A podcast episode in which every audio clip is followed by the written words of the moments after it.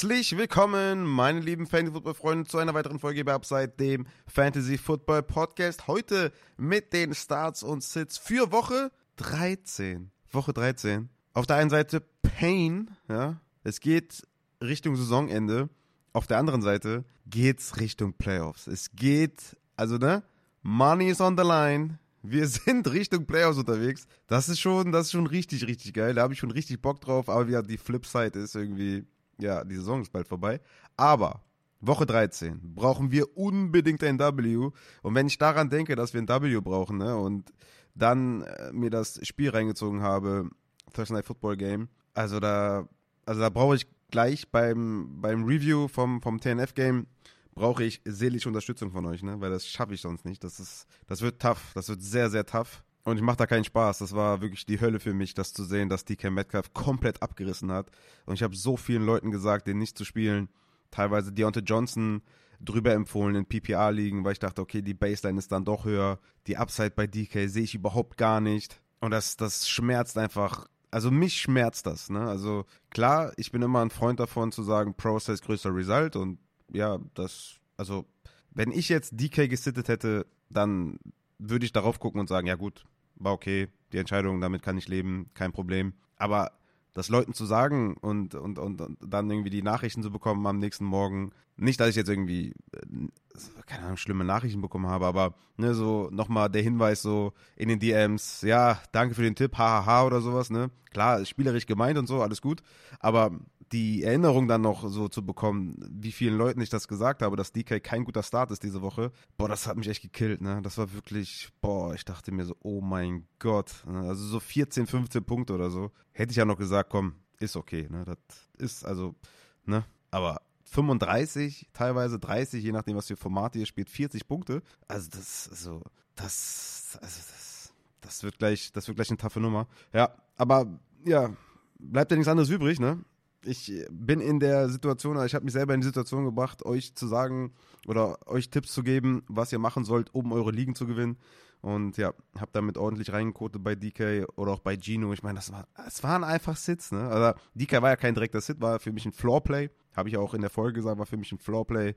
Ist ja auch in meinen Rankings Top 24 Wide Receiver, also direkter Sit war er nicht.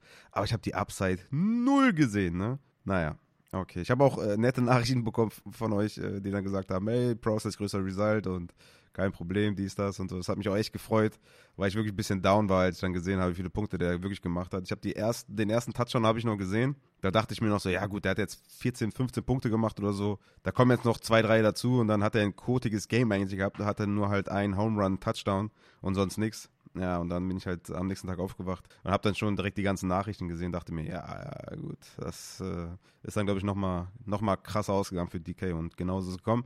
Aber ey, jetzt habe ich, keine Ahnung, drei Minuten rumgeheult, ne? Muss auch mal sein, glaube ich. Es tut mir sehr leid für jeden äh, DK-Sit, den ich empfohlen habe. Und alle Gegner von den DK-Sits bitte Zehner per PayPal spenden. Habe ich gerne gemacht für euch. Ähm, genau, also wir, ja, wie gesagt, ne, wie, wie immer hier, Script ist äh, pickepacke voll, klar, wir haben keine Zeit zu verlieren. Ich hoffe natürlich, dass die Tipps euch helfen für Woche 13. Wie gesagt, die Playoffs sind vor der Tür. Wir brauchen die Ws. Bei mir ist es auch super eng in den Ligen. Richtig geil auf jeden Fall. Ich habe einige Ligen, wo ich richtig gut bin. Dann habe ich ein paar Ligen, wo es richtig knapp ist.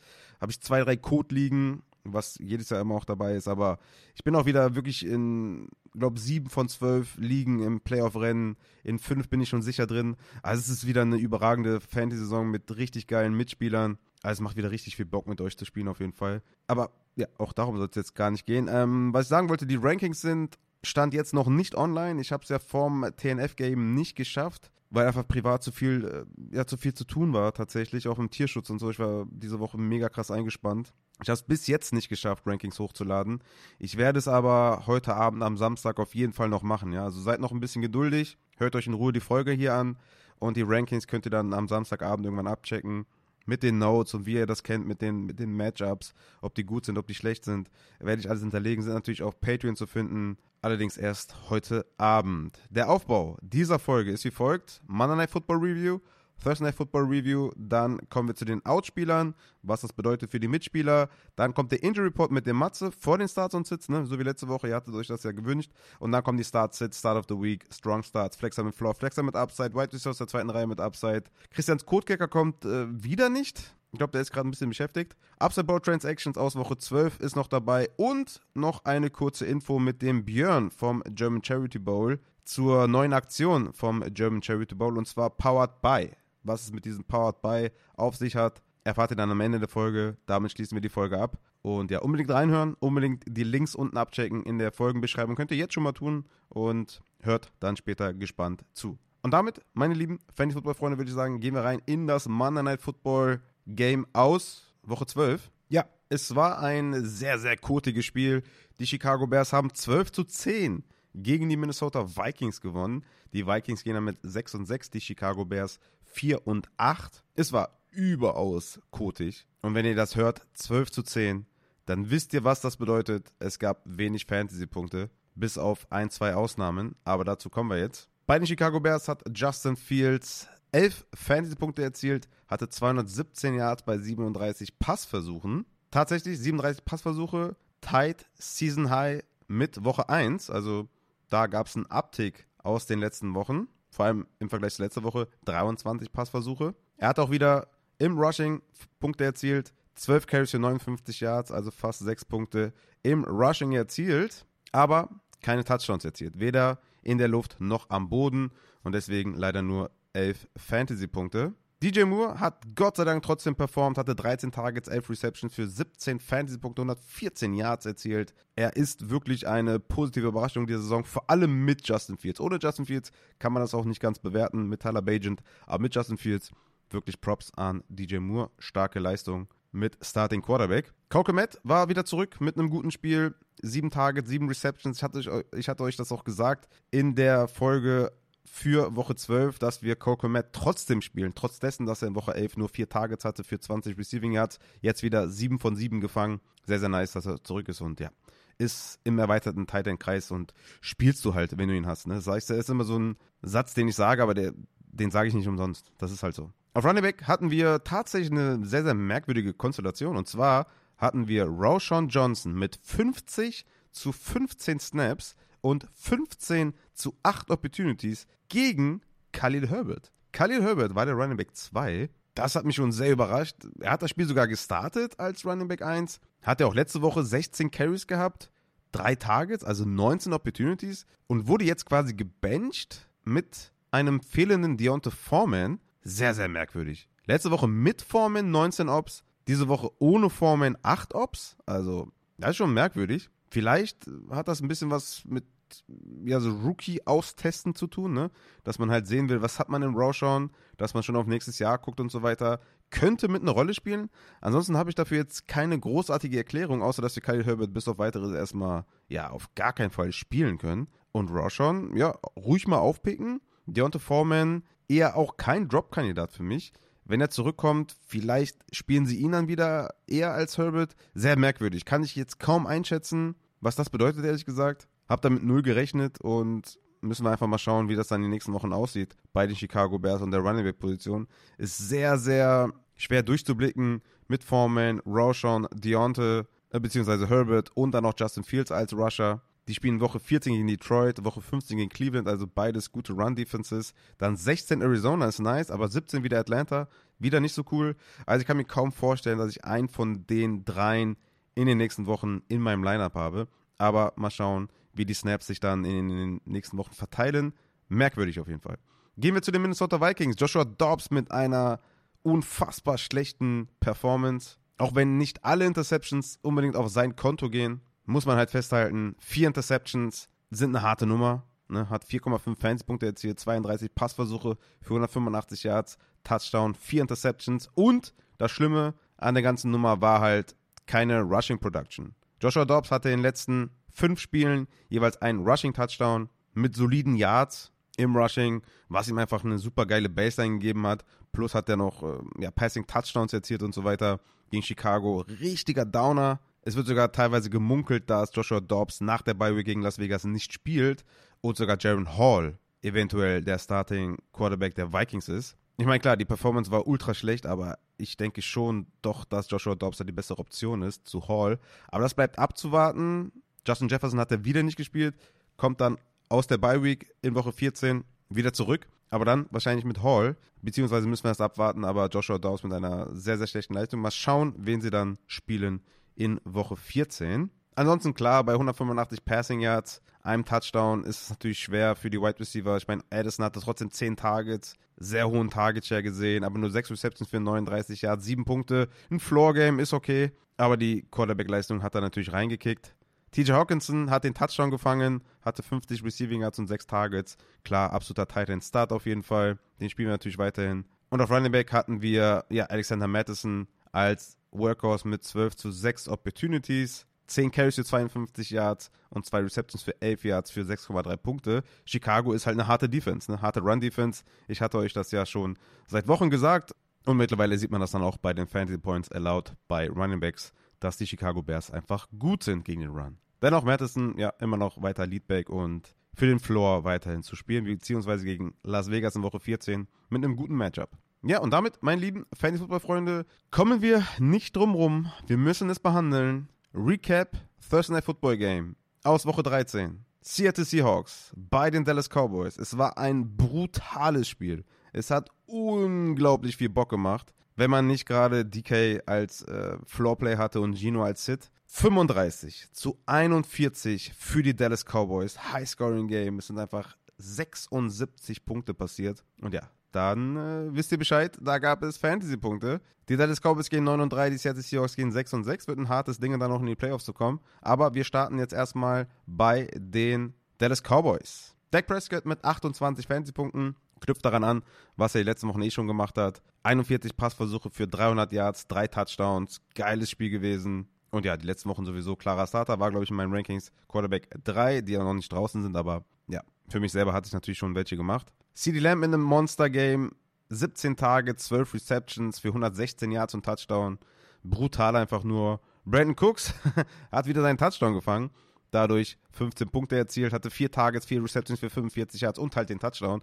Es, es ist halt schwer, ihn zu spielen, weiterhin für mich. Also, der hatte in den letzten drei Wochen 4 Targets, 5 Targets, 4 Targets, 3 Receptions, 4 Receptions, 4 Receptions. Er hat halt zwei Touchdowns da in den äh, drei Spielen jetzt gefangen es ist für mich tough, aber ey, Philly kommt als nächstes, das wird wahrscheinlich wieder Highscoring. Ja, Cooks ist dann wahrscheinlich bei den hohen Passing Attempts in dieser Offense. Ja, er ist halt ein Flexer, ne? Ist er schon, war ein Sit für mich gegen Seattle, aber er hat mich Lügen gestraft. 15 Punkte jetzt back-to-back.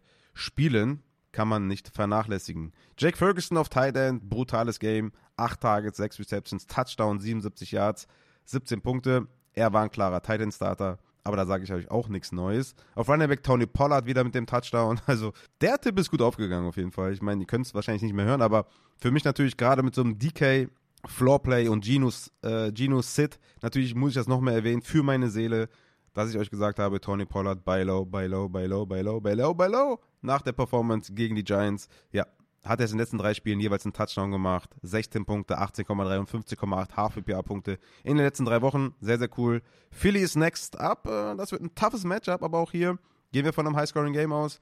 Tony Pollard verliert nichts an Opportunity, nichts an Inside Five, nichts an Passing Downs, nichts an Early Downs nichts an Snaps. Er ist weiter klarer Workhorse, hatte 70 zu 16 Snaps und 24 zu 6 Opportunities.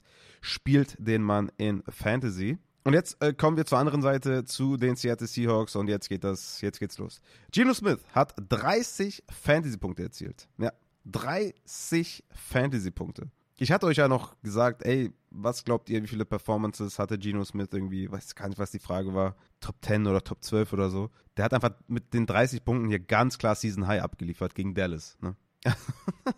also, das ist wirklich der Knaller auf jeden Fall. 334 Passing Yards, drei Touchdowns, drei Touchdowns auch Season High. Unglaublich. Also war echt auch ein krasses Spiel, krasse Würfe teilweise dabei. Also wirklich auch Respekt an Gino. Das war, war einfach gut, ne? Also, der ist, also krass auf jeden Fall. Naja, DK Metcalf, 34 Half-PPA-Punkte, 8 Targets, 6 Receptions für 134 Yards, hat Bland auf jeden Fall hart alt aussehen lassen, hat ihn komplett dominiert, den Cornerback. Hat er auch echt einen geilen Jubel gehabt, auch DK, ne? Hat er quasi so angezeigt, Bland Can't Cover Me, hat das so ein bisschen Pantomime-mäßig dargestellt. Ja, dann auch so ein Too Small und sowas. Ja, DK einfach brutal, drei Touchdowns gemacht. Ja, geiler Typ auf jeden Fall. 134 Receiving Yards, auch Season High übrigens und drei Touchdowns, auch Season High. Ja, ich glaube, DK sittest du, sittest du nicht mehr. und das Matchup in den nächsten Wochen ist auch geil. Kennt ihr aus der Bonusfolge, die ich für euch gemacht habe. Für die Playoff-Matchups, Philly, Tennessee und Pittsburgh. Da solltet ihr DK auf jeden Fall aufstellen. Tyler Lockett hat 7,2 Fantasy-Punkte gemacht, hatte 8 Targets, 5 Receptions für 47 Yards und Jackson Smith und Jigba mit 11 Targets, 7 Receptions und 62 Yards. Er war für mich das, ja, das Upside-Play. Lockett war für mich ein Sit. JSN hatte 10 Punkte, Lockett 7.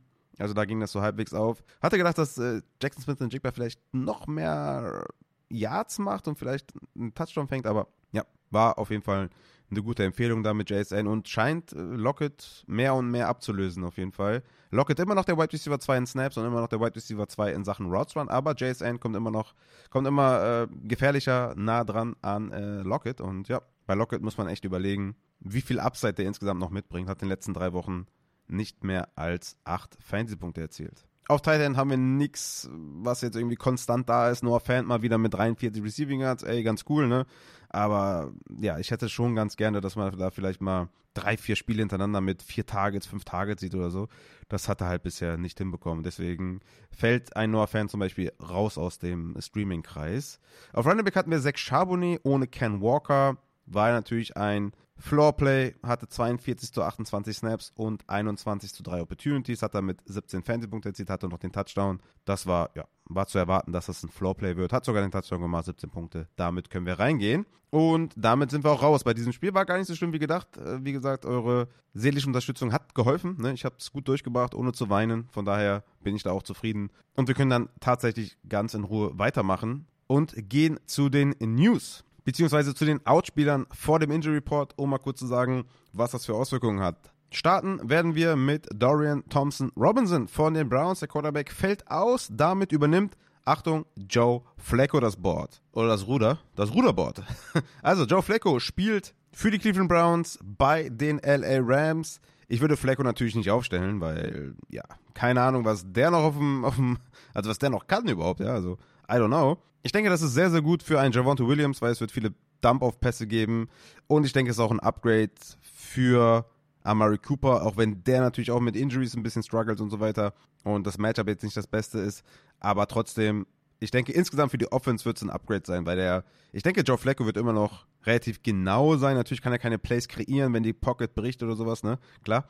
Aber ich denke, als Pocket Passer ist er ein Upgrade und ich hoffe, dass er die Offense übers Feld führt und ein paar Dump-Off-Pässe für Ford übrig hat. Habe ich eben Javante Williams gesagt? Ich meinte natürlich Jerome Ford. Aber aufstellen würde ich Joe Flacco nicht. Aaron Jones von den Green Bay Packers wird ausfallen und damit wird AJ Dillon übernehmen, mal wieder als Leadback, so wie letzte Woche. Letzte Woche hat AJ Dillon 17 Opportunities, aber tatsächlich ein 50-50-Split mit Patrick Taylor. Dennoch 17 Opportunities, damit hast du auf jeden Fall schon mal einen Floor. Es geht gegen KC, die gegen den Run ganz gut sind. AJ Dillon ist kein Must-Play, aber auf jeden Fall für die Flex einer, den man überlegen kann. Jonathan Taylor von den Colts wird out sein. Die nächsten Wochen übernehmen wird Zach Moss. Zach Moss ist ein absoluter Must-Start. Michael Wilson, Wide Receiver der Cardinals, wird ausfallen und dadurch wird ein Spot frei für Greg Dodge. Greg Dodge, für mich jemand aus der zweiten Reihe mit Upside, der hat in den letzten zwei Wochen 16 Targets gesehen für 25 und 20% Target Share.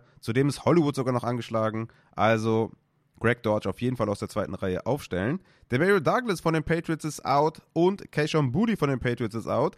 Damit haben wir einen Sneaky Start für Devonta Parker gegen die Chargers. Top Matchup. Und Parker hat letzte Woche 81% Routes Run und 15% Target Share mit Douglas. Also eventuell Tagessteigerung ohne Douglas. Starten auf Quarterback wird der Bailey Zappi, das ist auch schon announced. Hm, also aus der zweiten Reihe haben wir hier schon mal Greg Dodge und Devonta Parker. Rashid Shahid wird out sein für die Saints. Olave wird wahrscheinlich spielen. Dennoch denke ich, dass das Auswirkungen haben wird auf A.T. Perry, dass der mehr Snaps sieht.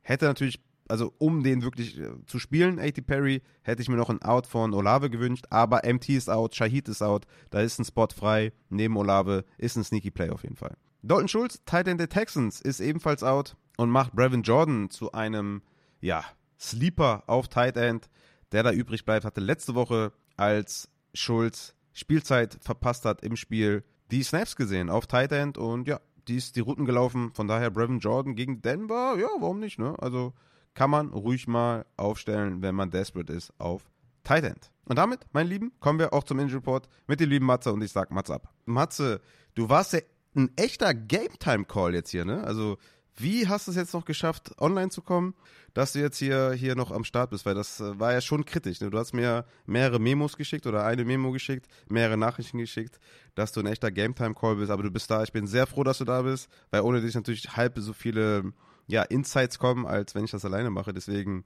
ah, schön, dass du da bist und ich hoffe, du, du hältst hier auch durch. Ne? Also du bist natürlich ein bisschen limitiert, klar, aber ich gehe trotzdem von einer hundertprozentigen Performance aus. Ja, erstmal Hallo auch von meiner Seite. Ja, wie ihr schon hört, äh, mich hat es diese Woche richtig hingebrettert. Kripal, äh, ja, leichter Infekt, aber ja, ich bin da. Hashtag Löwe und äh, wir gehen äh, ja in den Injury Report rein. Da hat es natürlich auch diese Woche, ähnlich wie bei mir, ja, ziemlich gekracht und ja, ich bin trotzdem froh, hier zu sein. Ähm, bin eigentlich halbwegs ausgeschlafen, also die letzten zwei, drei Tage wirklich nur im Bett gelegen und mehr oder weniger gepennt. Also ihr kennt das vielleicht, wenn ihr so denkt, na gut, oh, jetzt bin ich krankgeschrieben, jetzt kann ich mal dies und das zu Hause machen. Keine Chance. Also ich hatte nicht mal Kraft, irgendwie, weiß nicht, mal den PlayStation Controller in die Hand zu nehmen oder mein Laptop. Das war wirklich wild. Aber heute ist wieder so ein bisschen bergauf und äh, ja, tut mir leid für meine schlimme Stimme, aber da müsst ihr jetzt durch. Oder ihr skippt einfach den Injury Report, wie ihr wollt. Ja. das ist keine Option, Matze. Come on, Junge. Das ist keine Option. Aber ja, sehr schön, dass du da bist. Und ja, es gibt so Krankheiten, die sind dann easy auszuhalten und man kann noch viel erledigen, ne, privat. Aber es gibt so Krankheiten, da bist du halt echt äh, ja, viel im Bett und einfach schwach. Ich habe das ja auch hinter mir so ein bisschen. Ja, war nicht so cool. Deswegen hoffen wir auf schnelle Genesung bei dir. Und ja, der Injury Report ist voll. Also wir haben ja jetzt im Off aussortiert, weil es war einfach, ich habe mir gedacht, oh mein Gott, wie lange soll dieser Injury Report werden? Aber wir haben ein bisschen aussortiert und ja, gehen mal rein in die Spieler und wir starten bei den Quarterbacks und wir hatten ja vor einigen Wochen mal eine Mailback zu Aaron Rodgers und ja, Aaron Rodgers trainiert. ich meine, du hast mir auch schon oft gesagt, trainieren, ne? Trainieren und trainieren äh, gibt gewisse Unterschiede. Aber Aaron Rodgers ist im Training. Was kannst du sagen zu Aaron Rodgers? Spielt er in dieser Fantasy-Saison noch eine Rolle? Ja, das ist eine gute Frage. Bei Aaron Rodgers kann man tatsächlich, glaube ich, gar nichts mehr ausschließen.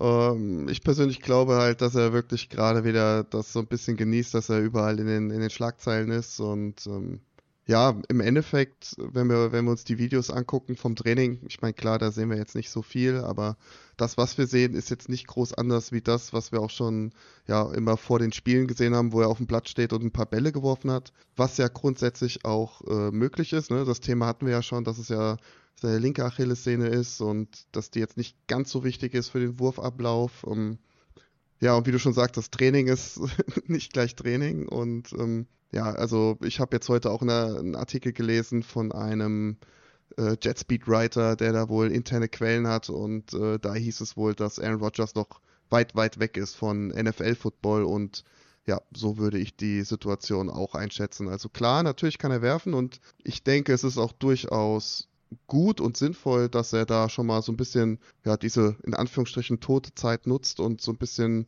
ja, versucht weiterhin eine Connection aufzubauen mit seinen Wide Receivern und da ja das Timing ein bisschen, zumindest was das Passspiel angeht, äh, zu forcieren. Aber ja, die Mo Mobilität und alles, also das, das ist ja aktuell gleich null. Und ja, wenn wir jetzt mal so auf den Schedule schauen, die nächsten, ja, eins, zwei, drei, also ich persönlich bin da schon noch der Meinung, dass er da mindestens drei, ach, eher sogar vier Wochen hinten dran ist, was so halbwegs Mobility angeht. Und ähm, ich glaube, Fantasy-relevant wird Aaron Rodgers nicht mehr sein. Okay, also ein Stash von Rodgers könnt ihr euch sparen, laut Matze. Dann würde ich sagen, kommen wir zu den Runningbacks auch schon und starten vielleicht mal bei, bei, zwei Spielern, die out sind, jetzt schon. Normalerweise mache ich die Outspiele ja separat. Aber ich glaube, das ist vielleicht mal interessant, hier einen Einblick zu gewinnen, wie lange die denn vielleicht ausfallen könnten. Zum einen ist es Aaron Jones von den Packers und zum anderen ist es Jonathan Taylor, der überraschenderweise mit seiner Daumen-OP jetzt erstmal ausfällt. Kleine Einschätzung dazu, wie lange du glaubst, dass die beiden ausfallen? Ja, fangen wir bei Aaron Jones an. Meistens MCL-Geschichten sind dann ja, zweieinhalb Wochen, also sprich zwei bis drei Wochen Ausfallzeit bei Running Backs. Und ähm, ja, da sind wir jetzt bei Aaron Jones in Woche zwei. Und ja, ich könnte mir tatsächlich vorstellen, dass er auch nächste Woche eventuell noch ausfällt, hm, weil er hat jetzt diese Woche gar nicht trainiert. Wenn er jetzt zumindest mal heute vielleicht ein Limited Practice hätte, hätte mir das vielleicht ein bisschen Hoffnung gegeben, dann für Woche 14. Ja, ich denke mhm. nicht, dass er dann über Woche 15 hinaus ausfallen wird, weil sonst hätte man ihn wahrscheinlich auf IA gepackt. Mhm. Hm, ja, von daher denke ich, dass wir wahrscheinlich jetzt noch, also diese Woche definitiv und gut möglich auch nächste Woche nochmal auf ihn verzichten müssen.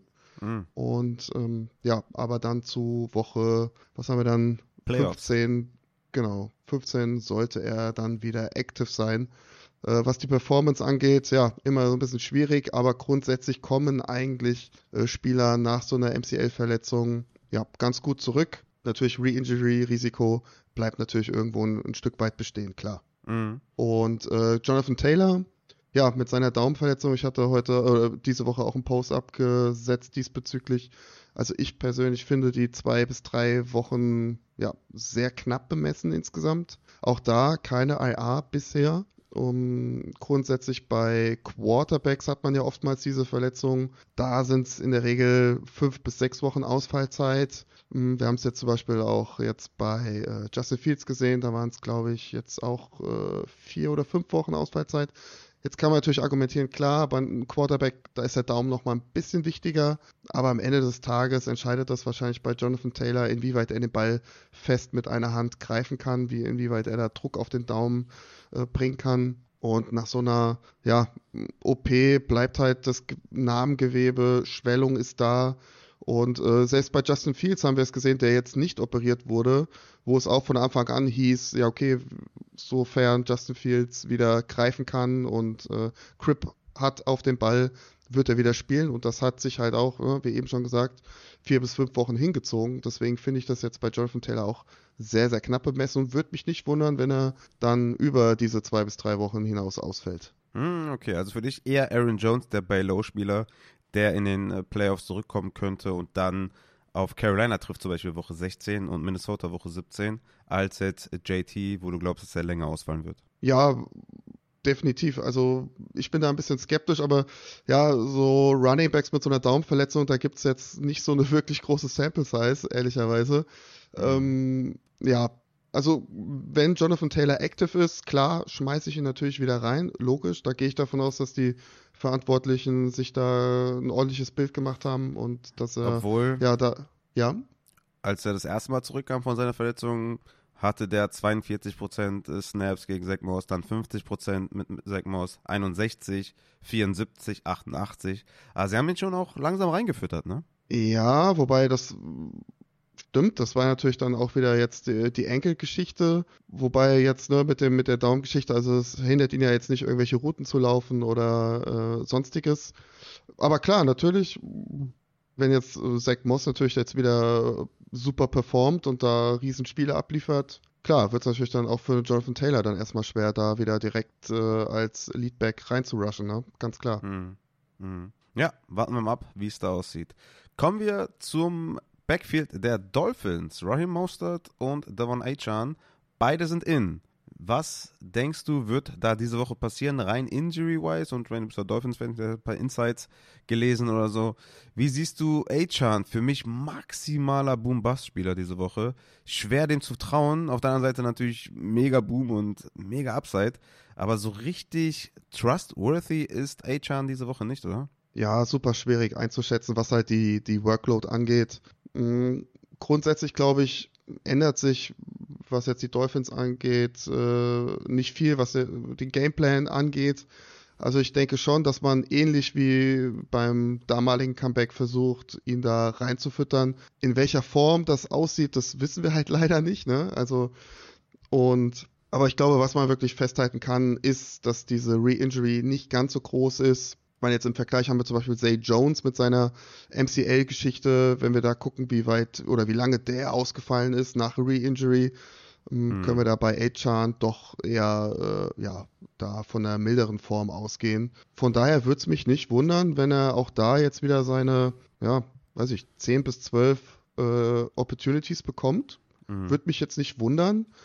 ähm, ja, wie schon äh, am Anfang gesagt, dieses Re-Injury-Risiko bleibt halt irgendwo bestehen, ganz klar. Und bei Mostard ähm, ist es jetzt eigentlich auch, zieht sich das seit vier, fünf, sechs Wochen durch, dass er halt Mittwoch ne, sein Rest-Day bekommt und dann langsam die Trainingsintensität steigert. Und ähm, ja, von daher, was jetzt Mostard angeht, denke ich nicht, dass er da irgendwo äh, limitiert sein wird. Okay, alles klar. Danke für die Einschätzung. Gehen wir zu Travis Etienne mit der Rippenverletzung, zweimal Limited Practice. Erwartest du eine kleine Reduzierung, was die Workload angeht? Ja, also die Gefahr besteht definitiv. Ähm, natürlich ist es jetzt gerade jetzt, was äh, äh, Travis Etienne angeht und äh, Trevor Lawrence äh, gegen, ähm, na, wie heißt er, Chase und Co. angeht, ne? LSU gegen Clemson, ist schon, mm. ähm, ja, sehr, sehr interessantes Spiel. Aber ja, mit der Rippenverletzung, Running Backs, Rippenverletzung vertragen sich meistens nicht so gut.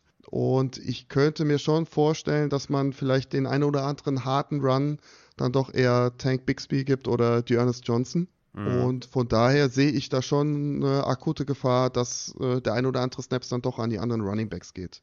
Aber ansonsten okay. natürlich, also keine Frage, stellen wir ihn auf und hoffen einfach auf eine ja, sehr gute Effektivität von äh, Travis Etienne. Okay. Jarek McKinnon von den Chiefs hat ja letzte Woche nicht gespielt, hat jetzt ein Did Not Practice und zweimal Limited Practice. Natürlich sehr gut für Pacheco, weil Pacheco letzte Woche 16% Target Share Season High hatte ohne McKinnon. Jetzt die Frage, McKinnon in or out und wenn er spielt, gut, Standalone Value hat er sowieso nicht, aber ja, erklär mal bitte ein bisschen was zur Verletzung. Wollte eigentlich fragen, ja, wie siehst du dann seine Workload, aber macht keinen Sinn. Ja, die Workload wird wahrscheinlich nicht so viel mehr sein wie die letzten Wochen auch. Also wenn es da äh, weit über die 30 Prozent hinausgehen würde, das würde mich dann doch, äh, also Snaps wohlgemerkt, äh, das würde mich dann doch schwer wundern. Ja, zieht sich halt wirklich schon, ne? Seit Woche 9, kurz vor Woche 9 hat er ja sicher diese Leistenverletzung zugezogen und ja, seitdem, gut, davor war es jetzt auch nicht wirklich prickelnd, muss man dazu sagen. Und äh, von daher denke ich auch Pacheco auf jeden Fall ein ja, ganz nices Play, auch die nächsten Wochen. Safe, auf jeden Fall. Dann kommen wir noch zu Brees Hall von den Jets. Ist in meinem Ranking sowieso schon abgestürzt. Äh, gegen Atlanta, Offense ist kacke. Run-Defense vom Gegner ist nicht schlecht, obwohl Grady Jarrett ausfällt. Aber Hammy hat er jetzt unter der Woche gehabt. Limited Practice zweimal tatsächlich am Freitag Full Practice. Was erwartest du von Hall? Er wird spielen, ich denke, das ist klar, aber wie siehst du die Workload? Ja, mh, mm, grundsätzlich soll es sich wohl mehr um eine Vorsichtsmaßnahme gehandelt haben. Ich meine, klar, ne, Spieler nach ACL haben das ein oder andere Mal dann öfter mal mit äh, muskulären Problemen zu kämpfen, dann im Laufe der Saison. Und ich denke, das ist auch hier der Fall.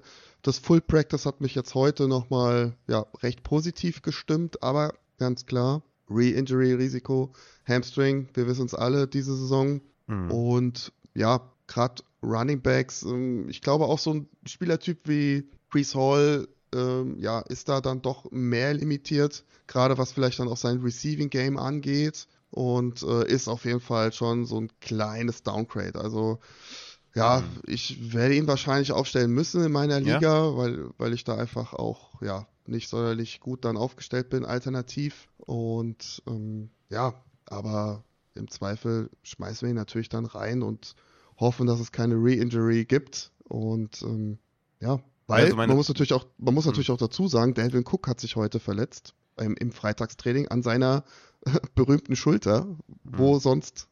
Und ähm, ja, hinzu kommt natürlich jetzt auch noch äh, Abanikanda, der Rookie, äh, auch die ganze Woche krank gewesen.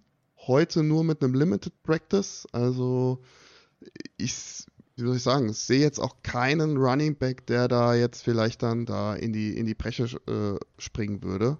Mhm. Und äh, von daher denke ich, vielleicht ein kleiner ähm, ja, Workload-Dip, aber wäre ich jetzt trotzdem nicht allzu concerned. Ja, ich denke gerade, weil Devin Cook angeschlagen ist, Izzy angeschlagen ist, wird die Workload wahrscheinlich immer noch gut sein. Aber Brees Hall selber auch mit einer sehr, sehr schlechten Saison, was so die Efficiency angeht. Gegen mhm. Philly 3,25 Yards per Carry, gegen die Giants 1,42, 3,13 gegen die Chargers, 2,15 gegen Las Vegas, 2,3 gegen Buffalo. Also das sind unter, ja, also. Das ist super, mega krass schlecht. Hat eigentlich nur durch sein Receiving überlebt die letzten Wochen. Ja. Mal schauen. Und da könnte ich mir halt vorstellen, dass da dann wirklich vielleicht, äh, ja, gerade was das Receiving Game angeht, vielleicht eine leichte Limitierung stattfinden könnte und dann macht es natürlich dann Pre-Sol so ein bisschen unsexy, ne? Ganz klar. Mm, ja. Ich, ich würde ihn eher sitten, ehrlich gesagt. Also für mich ist er eher ein Sit. Ich, ich vertraue dem Ganzen nicht so richtig. Die Offense ist schlecht. Er selber spielt keine gute Saison und na, hm, kein guter Spot. Du, würdest du einen Jerome Ford über ihn spielen zum Beispiel? Ich habe Ford einen Spot über Hall. Na, okay. Weil ja. das ist jetzt so meine Alternative, zum Beispiel jetzt hier bei Pre-Sol, wenn ich jetzt mal mhm. so reingucke. Ja, äh, mit, Joe, mit Joe Flacco, High Power Offense, würde ich, den, ich ihn reinschmeißen. Und Javonte? Javonte habe ich auch drüber, ja. Okay, na gut. Ja.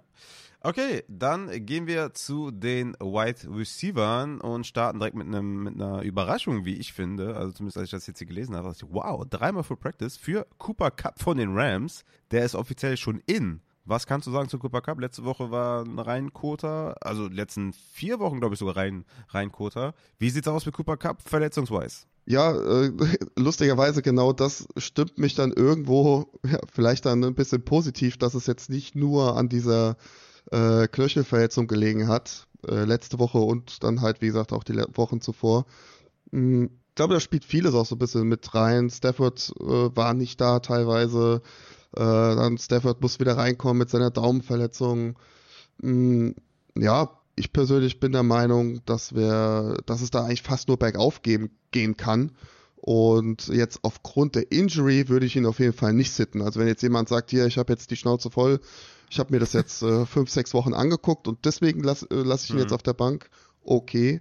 Aber jetzt wegen der Enkelverletzung, ja, würde ich es jetzt eher nicht machen. Äh, ich meine, wir haben in dieser Saison schon viele Running Backs gesehen, äh, äh, Wide Receiver gesehen, die mit so einer Enkelverletzung ganz gut performen. Gerade bei so einem Low Ankle Sprain, das ist halt schon nochmal was anderes wie ein High Ankle Sprain. Und von daher, ja, würde ich da Cooper Cup auf jeden Fall reinhauen. Ja, und wie gesagt, wenn ihr die Schnauze voll von Cup habt, dann äh, kann ich es auch verstehen irgendwo. ja, ist ein tough Call auf jeden Fall. Also mir wäre es lieber gewesen, der hätte jetzt irgendwie zweimal Did Not Practice und Limited gehabt oder sowas, dann hätte ich sagen können, okay, komm, der ist angeschlagen, lass mal, lass mal die Finger ja, davon. Ja. Aber jetzt dreimal Full Practice, das macht die Sache nur noch viel schwerer. Also ja, ist ein tough Call auf jeden Fall. Ich kann ihn nicht sitten, weil es ist Cooper Cup, ja, auch wenn er die letzten fünf Wochen echt schlecht gespielt hat, nie mehr über sieben Half-PPA-Punkte gemacht hat. Es ist halt trotzdem Cooper Cup, ne? also den zu sitten ist echt tough. Und wir haben es bei DK Metcalf gesehen, dass, ja, dass, dass diese Spieler halt ja dann komplette Boom äh, Charakter haben und ja, das ist, das macht es einfach so verdammt schwer, diese Spieler zu sitten. Auch wenn der Process vielleicht dahinter richtig ist. Ich glaube, ich kann es nicht machen. Ich werde Cooper Cup spielen. Ja, inwieweit äh, macht es da vielleicht dir auch das Matchup Sorgen? Kommt drauf an, ob Denzel Ward spielt. Ich glaube, Denzel Ward wird out sein und dann ist das Matchup gar nicht mehr so schlecht. okay, I see, I see, I see. Warte mal, ja. vielleicht kann ich dir da ein Update gerade geben, ob der ist out, Ward, ne? Ward, Ward, äh, ist out, ja. Ja, war klar. Da war ja nur die Frage, Season Ending oder nicht, aber ja. Genau. Ja, ist out. Ja, deswegen Cooper Cup ist gar nicht so ein schlechtes Matchup. Ich meine, es ist natürlich hier rot hinterlegt, trotzdem beim äh, Matchup-Kalender, den ich hier immer mit dabei habe. Aber ja, ist jetzt ohne Ward, da muss man es anders betrachten. Okay, mein Lieber, dann würde ich sagen, äh, gehen wir zu Deontay Johnson. Der war wegen fehlendem Effort ein Did Not Practice und dann ein Full Practice, nicht Spaß. War verletzt, Illness. Wie sieht's aus bei Deontay? Hat da der Effort mit reingespielt, dass er eine Illness hatte oder hatte er wirklich eine Illness? Wie sieht's aus? Ja, angeblich soll er wirklich krank gewesen sein, aber ja, in der NFL wissen, wissen wir ja nie, ne, was da so hinter den Kulissen so passiert. War auch schon wild, ne, diese Story tatsächlich. Ja, ja. Ähm, ja, schwierig zu sagen natürlich. Ähm, was mich natürlich jetzt ein bisschen positiv stimmt, dass er jetzt schon heute am Freitag ein Full Practice hatte und er natürlich jetzt auch nochmal zwei Tage hat, um sich komplett auszukurieren. Äh, ich weiß jetzt auch nicht wirklich, um was es sich gehandelt hat. War es eine Grippe, war es irgendwie ein Magen-Darm-Infekt, keine Ahnung. Aber ja, von daher bin ich da jetzt erstmal positiv gestimmt tatsächlich. Sehr gut. Ich habe ja jemanden oder zwei Leuten habe ich empfohlen, Deontay Johnson in PPR über DK zu spielen. Deswegen da muss was kommen jetzt. Da sollte was kommen. Ne? Deontay, ne? denk an mich bitte. Da muss was kommen, da soll was kommen. Matchup ist top. Bitte performe. Dann gehen wir zu Hollywood Brown von den Cardinals. Mal wieder Did Not Practice dreimal. Also letzte Woche, glaube ich, zweimal Did Not Practice. Diese Woche dreimal. Das sieht echt nicht gut aus, ne? Nee, gar nicht. Also ich war ja wirklich schon, ich habe jetzt ja leider diese Woche keinen Arbeitsnachweis äh, auf die Kette bringen können, aber ich war ja schon überrascht, dass er da äh, in Woche 12 ja so eine krasse Workload gesehen hat mit 12 Targets boah, und 87% Snaps. Also das hätte ich nicht gedacht. Und ja, diese Workload hat ihm scheinbar auch nicht ganz gut getan. Also hat jetzt diese Woche komplett gar nicht trainiert. Ist ja kein gutes Zeichen natürlich. Mm, und das ist halt das, was ich versucht habe, letzte Woche so ein bisschen rüberzubringen. So eine Fersengeschichte kann sich halt schon über einige Wochen ziehen, wenn, wenn man das ja nicht richtig angeht oder dem Ganzen auch zu wenig Pause gibt. Und ich habe da so ein bisschen Angst, dass wir da jetzt so in diesen Kreisliga-Fußball-Trainingsrhythmus äh, kommen, dass wir einfach nur noch sonntags dann die Tasche mitbringen und, und, und spielen. Ja, einzig Positive ist natürlich, sie haben jetzt dann in Woche 14 nochmal eine Bye-Week. Also das wird ihm auf jeden Fall auch nochmal gut tun. Und ähm, ja, deswegen könnte ich mir vielleicht sogar vorstellen, dass man ihn ja diese eine Woche nochmal dann äh, auf der Bank lässt. Ja, für die Cardinals geht es ja jetzt auch nicht mehr um ganz so viel, aber klar, äh, jeder spielt natürlich gerne, wenn er wenn er es kann und ja, schwierig, schwierig zu callen jetzt, ob er spielt oder nicht, aber im Zweifel glaube ich, würde ich ihn auch nochmal sitten, so wie letzte Woche. Mhm. Und äh, wenn ihr ihn letzte Woche gespielt habt, dann solltet ihr wahrscheinlich froh sein, dass es halbwegs gut ausgegangen ist. Ich denke auch, ich, ich sitte ihn. Das ist, also dreimal Did Not Practice ist einfach nicht gut und ja. Also mein Michael Wilson fehlt. Natürlich muss da irgendwie ein Spot gefüllt werden, aber Nee, nee, ich halte da auch Abstand von. Ich glaube auch nicht, dass, also, ne, die, die Front von Pittsburgh ist tough. Die O-Line der Cardinals hat ein paar Probleme verletzungsweise. Also, nee, ich halte das für einen, keinen guten Spot für Hollywood. Kommen wir zu T. Higgins von den Bengals. Der ist jetzt erstmalig zurück mit einem Full Practice am Freitag und wird wahrscheinlich spielen, oder? Ja, sieht ganz danach aus tatsächlich. Ähm, die Jungs spielen ja tatsächlich auch erst äh, Monday Night, wenn ich das richtig äh, im Kopf habe. Deswegen müssen wir uns da nochmal gedulden. Also da gibt es auch nochmal dann ein Training morgen und grundsätzlich eigentlich, was jetzt die Fantasy-Performance angeht von Wide Receivers, die drei Spiele pausiert haben, ist eigentlich echt gut und natürlich auch da Thema Re-Injury bleibt natürlich irgendwo bestehen und ähm, ich persönlich würde mir da jetzt weniger Sorgen wahrscheinlich wegen der Hamstring-Verletzung machen, sondern eher dann um das Konz äh, ja, äh, ja, Gesamtkonstrukt äh, Cincinnati Bengals, genau.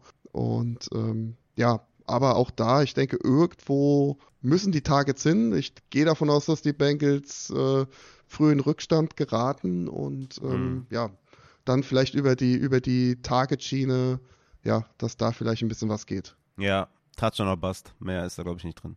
Gehen wir zu Amari Cooper von den Browns. Rippe. Did not practice limited und limited practice. Wird er spielen und was erwartest du in der Performance? Ja, auch da, äh, so wie in der Dienstagsfolge auch schon angekündigt. Ich bin ja davon ausgegangen, dass Cooper sehr, sehr wenig trainieren wird. Dem war jetzt auch so und ähm, ja, auch da Re-Injury-Risiko natürlich ein großes Thema. Ein harter Hit und äh, das Spiel kann natürlich auch sein. Und auch da bin ich aktuell eher der Meinung, dass man Mary Cooper sitten sollte, wenn man es kann. Mhm. Äh, dann auch jetzt mit Joe Flacco ne, an der Center. Keiner weiß, wie das wird. Ja, im Zweifel wahrscheinlich eher nicht so gut. Und Dump ja, besser. Von daher. Die sind sicher. Die sind sicher, ja, aber wahrscheinlich halt eher nicht auf Mary Cooper. Nee. Ähm, ja, von daher für mich auch eher ein Sit tatsächlich diese Woche. Ja, wild, ey. Wir haben Bye Week und dann so viele Spieler hier mit, mit Sit-Empfehlungen. das ist schon hart. Gehen wir zu den Packers. Jaden Reed, did not practice, did not practice, limited practice mit der Chest. Das ist auch ein bisschen concerning, ne? Ja, definitiv. Ähm, muss man natürlich auch dazu sagen, diese äh, Chest-Rippenverletzung, die hatte er auch schon vor dem letzten Spiel. Und ähm, ja, daraus resultierte jetzt ein zweimal, zweimal ein Did Not Practice und jetzt äh, heute gerade so ein Limited Practice. Auch da, ja, nicht so geil, ne? Das Ganze tatsächlich so im, im Gesamtkonstrukt. Äh, wenn man dann natürlich dann noch äh, da mit berücksichtigt, dass die Packers halt auch viel rotieren, was die Right Receiver angeht, ne? Mhm. Kann natürlich schon sein, dass er dann da so ein bisschen runterfällt und dass dann ja die anderen Wide Receiver dafür dann ein bisschen mehr sehen, ne? Ja, ja.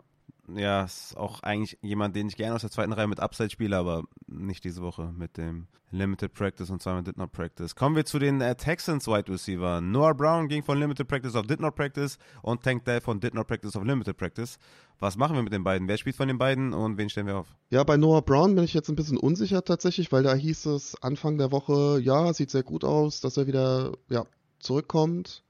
Jetzt gab es das Downgrade am Freitag. Das ist meistens eher ein schlechtes Zeichen. Habe jetzt leider noch keine News bekommen, dass es da irgendwie ein Setback gab. Aber ja, im Zweifel wahrscheinlich eher out tatsächlich. Mhm. Ist vielleicht, gerade was Tank Dell und Co. angeht, und ja, wahrscheinlich gar nicht so schlecht, wenn er dann nochmal eine Woche zuschaut. Das lief ja eigentlich ganz gut, zumindest Fantasy-wise. Klar. Und ähm, von daher, ja, sehe ich jetzt für Noah Brown eher, ja, eher negativ tatsächlich, ja. Ja, gut, gehen wir zu Tank Dell, ist wichtiger. Tank Dell, auch da hieß es am Anfang, ja, soll wohl laut MRT gar nicht so schlimm aussehen. Und ist natürlich klar, dass man da die Belastungssteuerung dann äh, da in Kraft setzt und dass da wenig Training kommt. Ich gehe davon aus, dass er spielen wird. Und natürlich waren Verletzungen immer schwierig, ganz klar. Und äh, ich glaube, da heißt es wirklich dann einfach Augen zu und durch und äh, Daumen drücken, dass es da keine Re-Injury gibt. Mhm. Und äh, ansonsten, klar, gehe ich schon eher davon aus, dass er da ja, leicht limitiert sein wird und dass wir da vielleicht nicht die High Performance sehen, wie wir das die letzten Wochen vielleicht von ihm gewohnt waren. Mm, Matze. Das, das tut weh. Ja, aber ist ja immer noch grundsolider Spieler, ne? Also ja, ja, aber, ja, aber schon dieses, dieses High Ceiling, das ist das, was wir sehen wollen. Ich meine, ich starte ihn trotzdem, ne? Also ich werde ihn auf ja, jeden Fall nicht klar. setzen. Aber diese High Performance ist halt das, was du sehen willst. Ja, okay. Gehen wir zu Keenan Allen, der einzige Wide Receiver bei den Chargers, der Separation kreiert, beziehungsweise der eine Konstante ist und der Bälle fängt. Did not practice, did not practice, limited practice. Wie sieht's aus mit Keenan Allen? Ja, ganz, ganz auch da irgendwie auch so under the radar irgendwie diese Verletzung, ne? Also Anfang der Woche gar nichts irgendwie von mitbekommen und ähm, ja, gerade bei so Veterans, ne, denkst du dann Mittwochs did not practice, ah ja gut, ne, ganz klar, ne, die schon den alter Mann, ganz klar, aber ja, es scheint wohl doch irgendwie schlimmer zu sein und steht jetzt auch auf der Kippe tatsächlich, was äh, Sonntag angeht. Oh, ich bin da ja, ist tough, weil man muss es schon so ein bisschen ähnlich betrachten wie so eine Hamstring-Verletzung. Ist ja im Endeffekt der Vor nur der äh, Oberschenkel auf der Vorderseite. Und so, ja, die meisten Wide Receiver fallen auch mindestens mal ein Spiel aus. Und wenn wir so, ja, auf die Wide Receiver gucken, die null Spiele ausgefallen sind, ja, ist so ein, mit so einem leichten Performance-Dip zu rechnen. Aber grundsätzlich äh, gibt es da auch Spieler, die ganz gut performt haben. Aber was man halt da immer dazu sagen muss, bei diesen Statistiken, die meisten ja, differenzieren dort nicht zwischen ähm, ja, Thai Bruce, sage ich jetzt mal, also dieser klassischen Oberschenkelprellung oder einer muskulären Verletzung. Und ja, bei Keenan Allen soll es sich wohl um eine muskuläre Zerrung handeln. Von daher ist das natürlich immer dann doch nochmal ein bisschen mehr concerning als jetzt so eine Oberschenkelprellung. Also wenn es jetzt das der Fall wäre, würde ich sagen, hier easy peasy, das kriegt er schon hin. So sehe ich das dann da auch ein bisschen dramatischer. Aber auch da, ja, ich meine, wir haben wahrscheinlich diese Woche wenig Alternativen und natürlich stellen wir ihn auf, aber da erwarte ich jetzt auch heute, beziehungsweise am Sonntag dann keine 20 plus äh, Fantasy Points Performance. Hm, okay. Gehen wir zu den Saints. Rashid Shahid ist offiziell out und Chris Olave hatte einen Full Practice am Freitag. Also wird der spielen mit der Concussion, oder? Ja, gehe ich jetzt auch stark davon aus. Also oh, ich brauche den Saints dringend, dringend. Ja, die Saints, Saints haben ja auch irgendwo mehr oder weniger die Pistole auf der Brust und ähm, ich denke, die können sich das nicht erlauben, ihren besten Wide Receiver dann nochmal eine Woche extra zu sitten. Mhm. Und das Full Practice war ja jetzt auch sehr positiv äh, jetzt zum Freitag. Mhm. Bei Shahid hatte ich ja anfangs der Woche gesagt, gehe ich davon aus, dass es diese Woche und wahrscheinlich auch nächste Woche nochmal out sein wird. Und ja, von daher ja, ist halt diese klassische Oberschenkelverletzung. Deswegen, gerade jetzt auch nochmal mit Hinblick auf Keenan Allen, ist das meistens eher concerning. Hm, ja. Gehen wir zu den Buccaneers. Chris Godwin Limited Practice, did not practice mit der Neck Injury. Ich hatte irgendwo gelesen Game Time Call, ich konnte es aber nicht nochmal finden. Du hast, glaube ich, auch nicht gefunden, aber was Doch, sagst ich du? habe es gefunden, ja, Ach, du hast tatsächlich. gefunden, Ja, Tatsächlich ich Game Time, gefunden, ne? ja. Hm, okay, Ja, ist. Game Time Decision, hat sich am Donnerstag wohl im Training verletzt. Ich meine, er hätte auch schon mal so vor, oh was, vor zwei Wochen, drei Wochen, war er auch schon mal ganz kurz auf dem Injury Report mit einer Neck-Geschichte, aber es war auch einfach nur, ja, mittwochs ein Limited Practice und dann die darauffolgenden Trainingseinheiten ein Full Practice. Äh, deswegen hatten wir das auch nicht größer jetzt hier äh, im Podcast thematisiert. Hm. Kann natürlich sein, dass es da irgendwie eine Re-Injury gab. Ähm, ja, wie gesagt, Downgrade von Donnerstag auf Freitag auf eine Did Not Practice nie gut. Nee, Und ich gehe eher davon aus, dass er tatsächlich äh, out sein wird, ja. wild, sehr wild. Kommt mir auch nicht gelegen, auf jeden Fall. Traylon Burks von den Titans, nachdem der drei Wochen wegen Concussion, glaube ich, raus war, sollte jetzt spielen, oder? Zweimal Full Practice. Ja, ist tatsächlich nach zweimal Full Practice immer noch questionable, aber auch da, ähnlich jetzt wie bei Olave, gehe ich davon aus, dass das dann bis zum Sonntag äh, dann geklärt ist und ja, Comeback von äh, Train Burks, aber grundsätzlich äh, bei Spielern nach Concussion ist die Performance eigentlich ähnlich zum, zum Pre-Injury äh, und äh, da von daher eher weniger Sorgen, was jetzt nach äh, Spieler nach Concussion angeht. Okay, kommen wir zu den Tight Ends. Starten bei Dalton Schulz, der out ist mit dem Hemi. Relativ überraschend, dass der jetzt wirklich out ist. Ne? Hat er letzte Woche auch mit, den, mit dem Hemi zu kämpfen. Jetzt dreimal did not practice und einfach out. Was kannst du zu Dalton Schulz sagen? Wie lange glaubst du ist die Ausfallzeit? Ah, das ist natürlich immer so eine Sache, ne?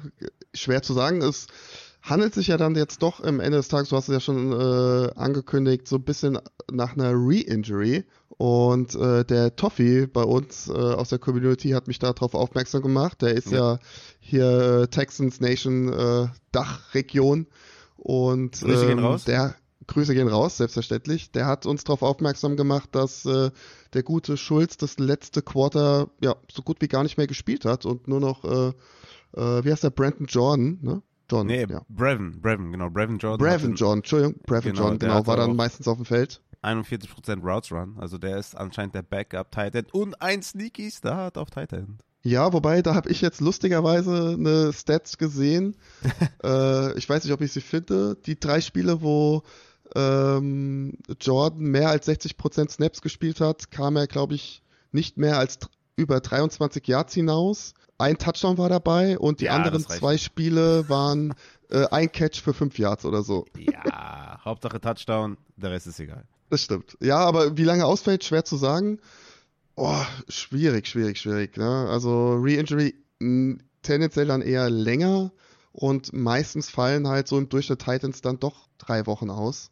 Das wäre Mm. natürlich schon äh, mega Tough. concerning, aber da äh, wollen wir jetzt erstmal nicht den Teufel an die Wand malen, deswegen wir wissen jetzt aktuell noch nicht, wie schwer es ist und ähm, ja, mal gucken. Okay. Trey McBride von den Cardinals. Groin Injury, did not practice und zweimal Limited Practice. Den hauen wir rein, oder?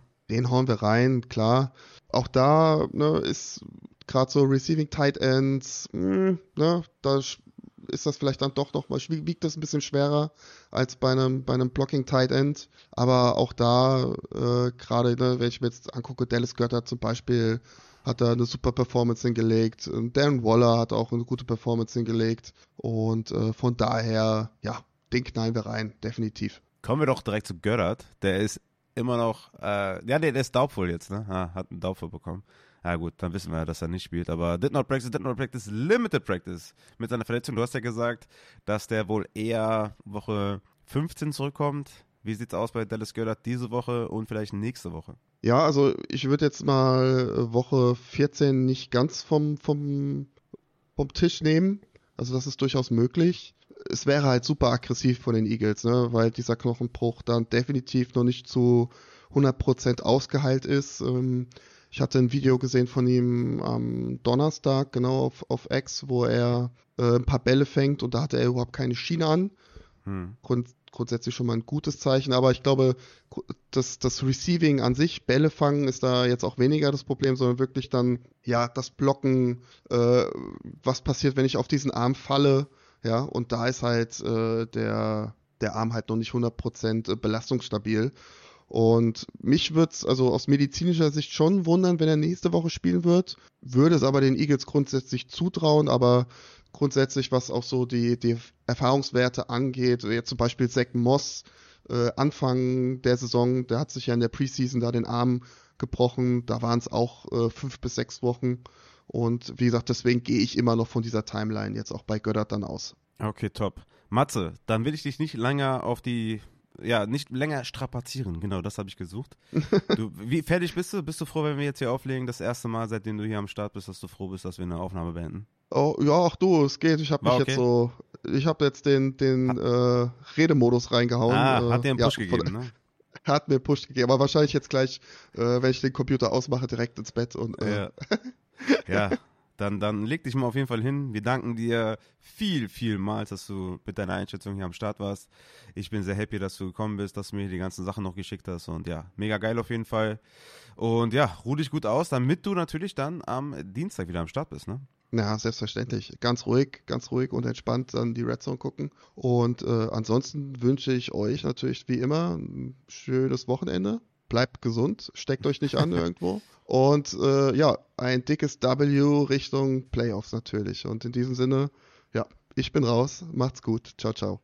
Ja, Ws brauchen wir, aber ist natürlich echt tough, ne? So viele Verletzungen, so viele Outspieler, so viele eventuelle Limitierungen, wenn sie denn spielen, plus die Bye Week. Also das ist schon, ist schon tough, glaube ich, diese Woche die Lineups zu füllen. Aber ich versuche alles, euch die besten Tipps zu geben. Und wir starten natürlich wie immer mit den Quarterbacks. Und ja, ich muss ihn erwähnen, der erste Quarterback, den ich nenne, Start of the Week, diese Woche in Woche 13, ist Tua Tango Bailoa von den Miami Dolphins bei den Washington Commanders. Warum muss ich ihn erwähnen? Weil Tua hat in Woche 9 gegen KC 11 Punkte erzielt, in Woche 11 gegen Las Vegas 17 und gegen die Jets in Woche 12 8 Punkte erzielt.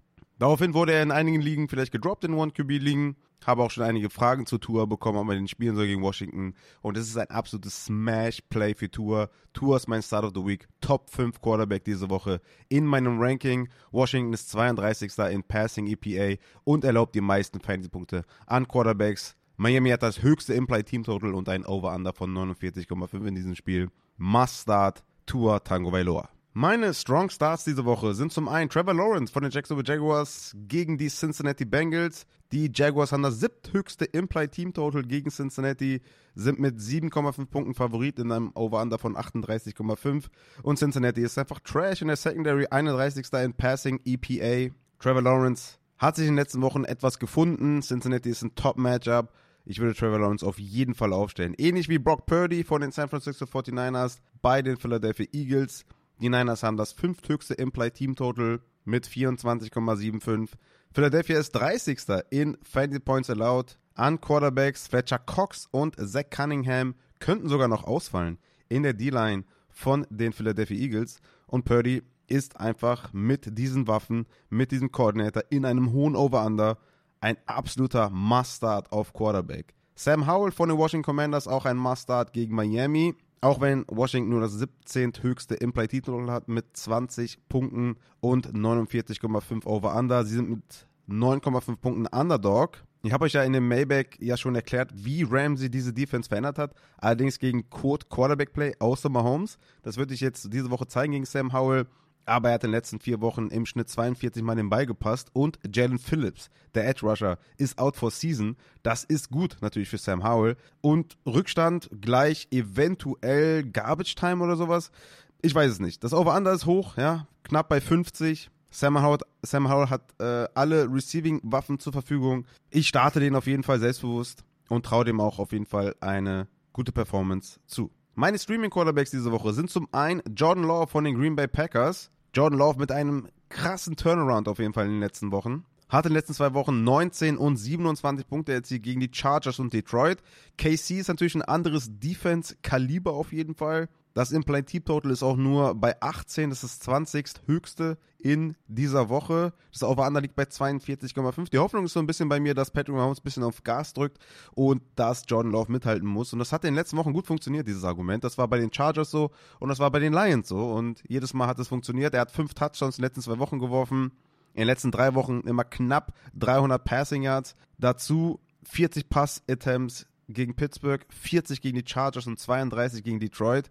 Ja, Jordan Love ist für mich auf jeden Fall ein Streamer. Ich würde ihn aufstellen. Kenny Pickett von den Pittsburgh Steelers, tatsächlich wird er genannt hier in der Streaming-Rubrik. Wer hätte das gedacht? Kenny Pickett hatte letzte Woche 12 Handypunkte gegen Cincinnati, ähnlich gutes Matchup, ist aber noch mal besser diese Woche gegen Arizona, weil Washington und Arizona sind die absoluten Sweet Spots für die Quarterbacks und Kenny Pickett, ja, mit Pickens, mit Deonte, mit Pat Fryermuth, mit Jalen Warren im Receiving. Ey, das muss doch knallen jetzt mal gegen Arizona. Zumindest mal dass man sagt, ey, hier haben wir 17 Punkte, 18, 19 Punkte gegen Arizona. Das muss funktionieren. Kenny Pickett ist ein Streamer wegen dem Matchup. Matthew Stafford von den LA Rams ist auch diese Woche ein Streamer für mich. Es geht gegen Cleveland, ich weiß, aber Cleveland ist ohne Denzel Ward. Der ist offiziell out, der Cornerback 1 der Cleveland Browns und Miles Garrett ist angeschlagen. Ist noch nicht ganz sicher, ob Miles Garrett spielt und sollte Miles Garrett ausfallen, habe ich gar keine Angst, Matthew Stafford zu spielen mit einem fitten Cooper Cup ist er für mich ein Streamer. Gardner Minshew von den Indianapolis Colts bei den Tennessee Titans. Geiles Matchup. Die haben das äh, zehnthöchste Implied Team Total, die Indianapolis Colts mit 22. Minshew bringt euch einen guten Floor mit und ist in dieser Bye-Week geplagten Woche auf jeden Fall ein Streamer. Hat letzte Woche zum Beispiel 14 Punkte gegen Tampa Bay erzielt, auch wenn das natürlich auch ein geiles Matchup war. Aber hey, 14 Punkte killen dich nicht. Und ich denke, Gardner Minshew ist da auf jeden Fall eine solide Option. Derek Carr von den New Orleans Saints gegen Detroit. Das Over-Under ist bei 45,5. Ich denke, das könnte hier ein Spot sein, wo das Over erfüllt wird. Derek Carr wird Olave zur Verfügung haben. Das ist natürlich ein, ja, das ist natürlich sehr, sehr gut. Deswegen ist er mein Ranking auch etwas geklettert. Ist kein Strong Start, kein, kein sexy Play oder sowas. Aber, wie gesagt, diese Woche haben wir viele Bye-Weeks auch auf Quarterback.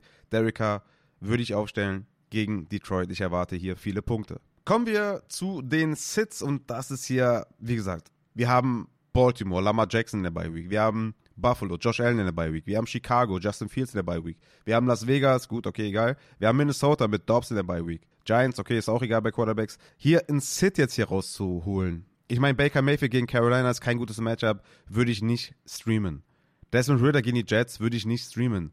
Und dann sind wir schon bei Will Levis, Joe Flacco, Jake Browning, Tim Boy, Bailey Zappi.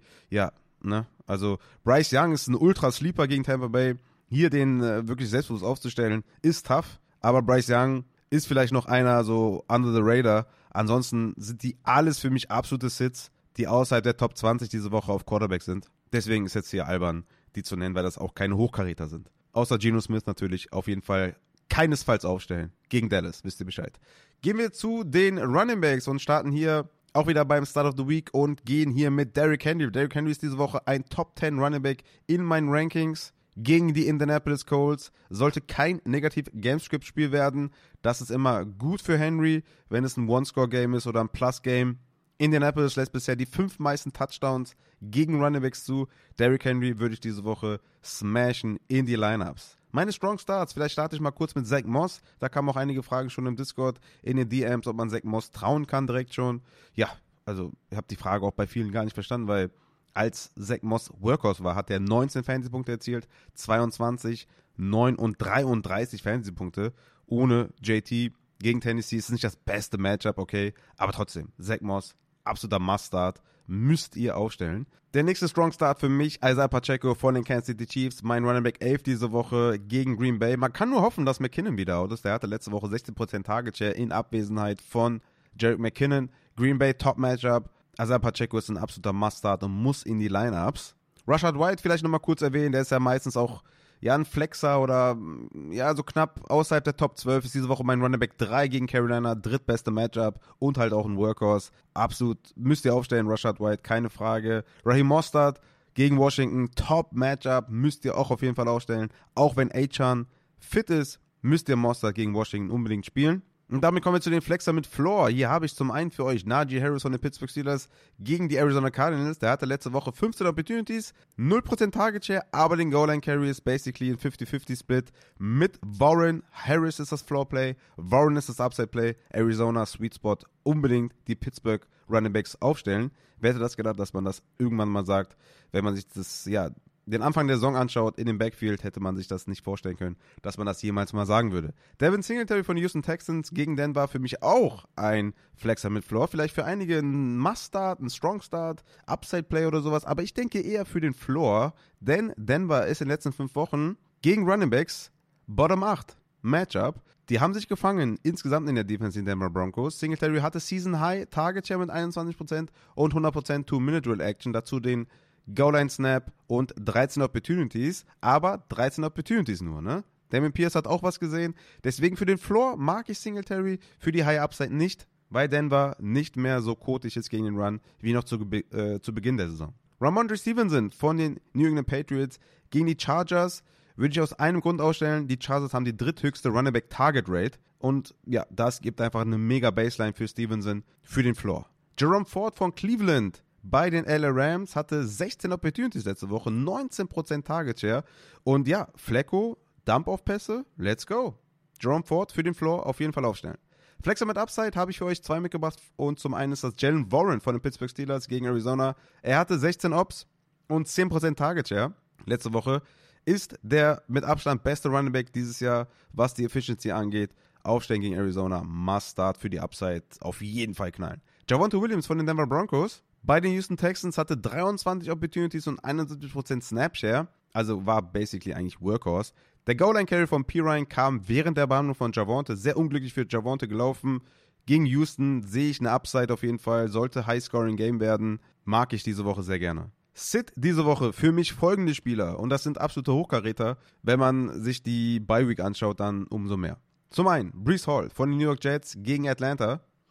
Auch wenn Grady Jarrett out ist, Brees Hall hatte ja eine kleine Verletzung diese Woche unter der Woche mit der Hammy. Ihr habt es eben bei Matze gehört, hatte Limited Practice, Limited Practice, dann noch ein Full Practice zum Glück. Cook und Easy sind ebenfalls angeschlagen. Es ist also ein Volume Floor Play at best. Für mich trotzdem ein Sit. Atlanta ist tough gegen den Run.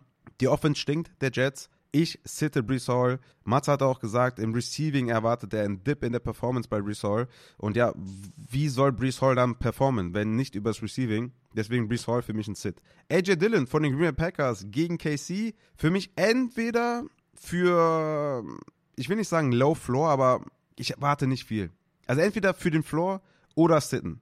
Gegen KC. Hatte letzte Woche 17 Opportunities, aber hatte einen 50-50-Split mit Patrick Taylor. Die könnten hier im Rückstand geraten. Mehr Snaps für Patrick Taylor vielleicht. AJ Dillon, ich sehe die Upside überhaupt nicht. Ähnlich wie bei DK, ne? Also dieses, diese Phrase nervt mich jetzt schon auf jeden Fall. Ich sehe die Upside nicht. Dann muss ich immer an DK denken. Aber AJ Dillon, ich sehe die Upside nicht. Ich sitte ihn diese Woche gegen KC. Brian Robinson von den Washington Commanders gegen Miami. Die sind mit 9,5 Punkten Underdog, die Washington Commanders. Und das ist nicht gut für Brian Robinson mit einem Anthony Gibson, der active ist. Also, Brian Robinson für mich ein Sit gegen Miami weil Negativ Game Script immer dann die Snaps in die Höhe gehen für Antonio Gibson. James Conner von Arizona bei den Pittsburgh Steelers. Erstens, toughes Matchup. Zweitens, hatte letzte Woche 39% Snaps, 43% Rush Attempt Share. Beides Season Low mit 11 Opportunities. Ebenfalls Season Low. Michael Carter hatte 9 Opportunities und nur einen Snap weniger als Connor. Vielleicht wollten sie nur testen und gucken, was sie mit Michael Carter haben. Aber ja, ich muss das ja erstmal so nehmen und sagen, okay, wow, äh, irgendwie ist das total eng mit den beiden. Ein Split Backfield mag ich sowieso nicht. Dann noch Pittsburgh, James Conner ist ein Sit. Chuba Hubbard von den Carolina Panthers letzte Woche noch abgeliefert. Mit einem toughen Matchup gegen Tampa Bay. Hatte die Goal Line Carries und 19 Opportunities. Sehr, sehr cool. Mag ich eigentlich. Aber es ist ein toughes Matchup. Miles Sanders ist immer noch nicht weg vom Fenster. Ich mag es diese Woche einfach nicht für Chuba Hubbard mit dem Matchup und City ihn. Joe Mixon von den Cincinnati Bengals, ebenfalls ein Sit für mich gegen Jacksonville, hatte 10 Opportunities als Workhorse. Woran liegt das? Die Offense bekommt keine Drives hin, die Offense hat keine Pace, die Offense kriegt keine First Downs hin.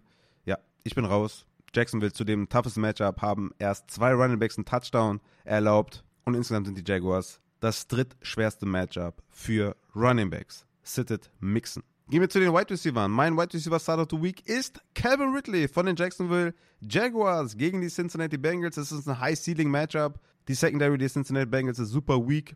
Ridley hatte 27 und 20 Fantasy-Punkte in den letzten zwei Wochen. Ja, sieht vernünftige Routen, äh, Routen, Routen, Routen, Routen. Sieht auf jeden Fall vernünftige Routes äh, underneath, über die Mitte, Mitte des Feldes, äh, Deep Balls, Endzone Targets. Hatte sogar letzte Woche noch einen Endzone Drop. Also Karen Ridley ist ein Smash-Play. Mein Wide Receiver 10 diese Woche. Unbedingt aufstellen. Meine Strong Starts. Natürlich Jalen Waddle von den Miami Dolphins gegen Washington. Waddle ist ja auch so eine On-Off-Beziehung mit mir dieses Jahr. Und er ist einfach auch volatil in seinem Outcome. Hat man 9 Punkte, dann 21, dann 7, dann 15, dann 7, dann 6, dann 14. Es ist immer so ein Auf und Ab. aber er ist ein Smashplay gegen Washington. Top Matchup. Das höchste Implied Team Total. Let's go, Jalen Waddle. Michael Pittman. Auch der wird immer wieder gefragt. Ich kann es nicht glauben. Michael Pittman ist ein absoluter Fantasy-Superstar. Spielt gegen Tennessee. Top Matchup. Und in den letzten vier Wochen hatte Michael Pittman 8, 8, 8 und 10 Receptions. Nicht Targets, nicht Fantasy-Punkte, Receptions. Dreimal 8, einmal 10 Receptions in den letzten vier Wochen.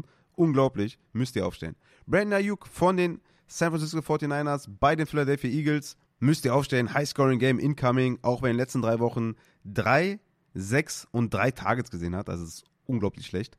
Ich meine, Debo äh, Samuel tut ihm anscheinend weh. Trotzdem, High-Scoring-Game, Ayuk ist ein Strong Start für mich. Flexer mit Flow diese Woche für mich. Zum einen Nico Collins von Houston Texans gegen Denver.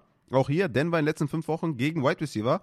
Bottom 3 Matchup. Zudem spielt er wahrscheinlich gegen Patrick Sertain. Den Großteil des Spiels ist natürlich ein toughes Matchup, aber 20 Tage in den letzten zwei Spielen. Tank Dallas angeschlagen. Nico Collins für, die, für einen hohen Floor auf der Flex auf jeden Fall aufstellen.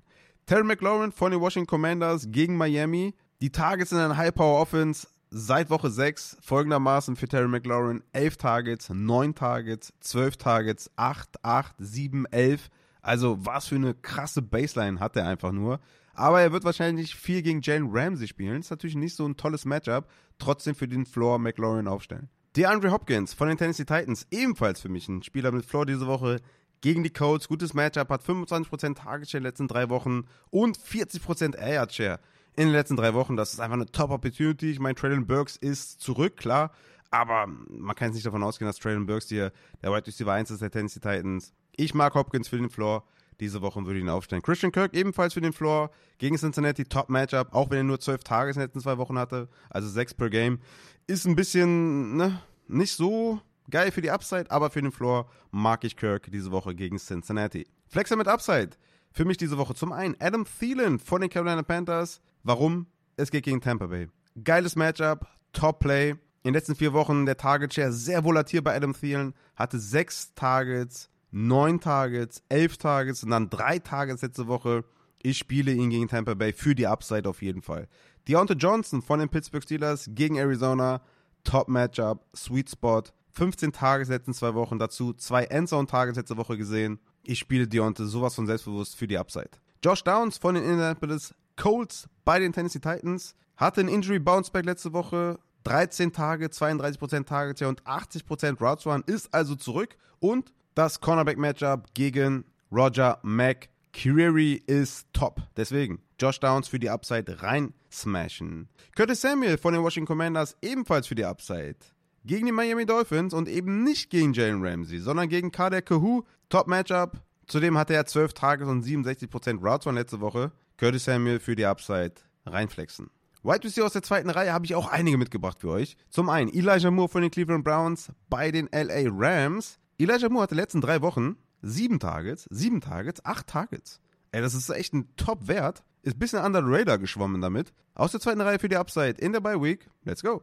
Greg Dodge von den Arizona Cardinals bei den Pittsburgh Steelers. Michael Wilson ist definitiv out. Dodge hat 16 Targets in den letzten zwei Spielen gesehen für 25 und 20% Target Share. Hollywood ist ebenfalls angeschlagen.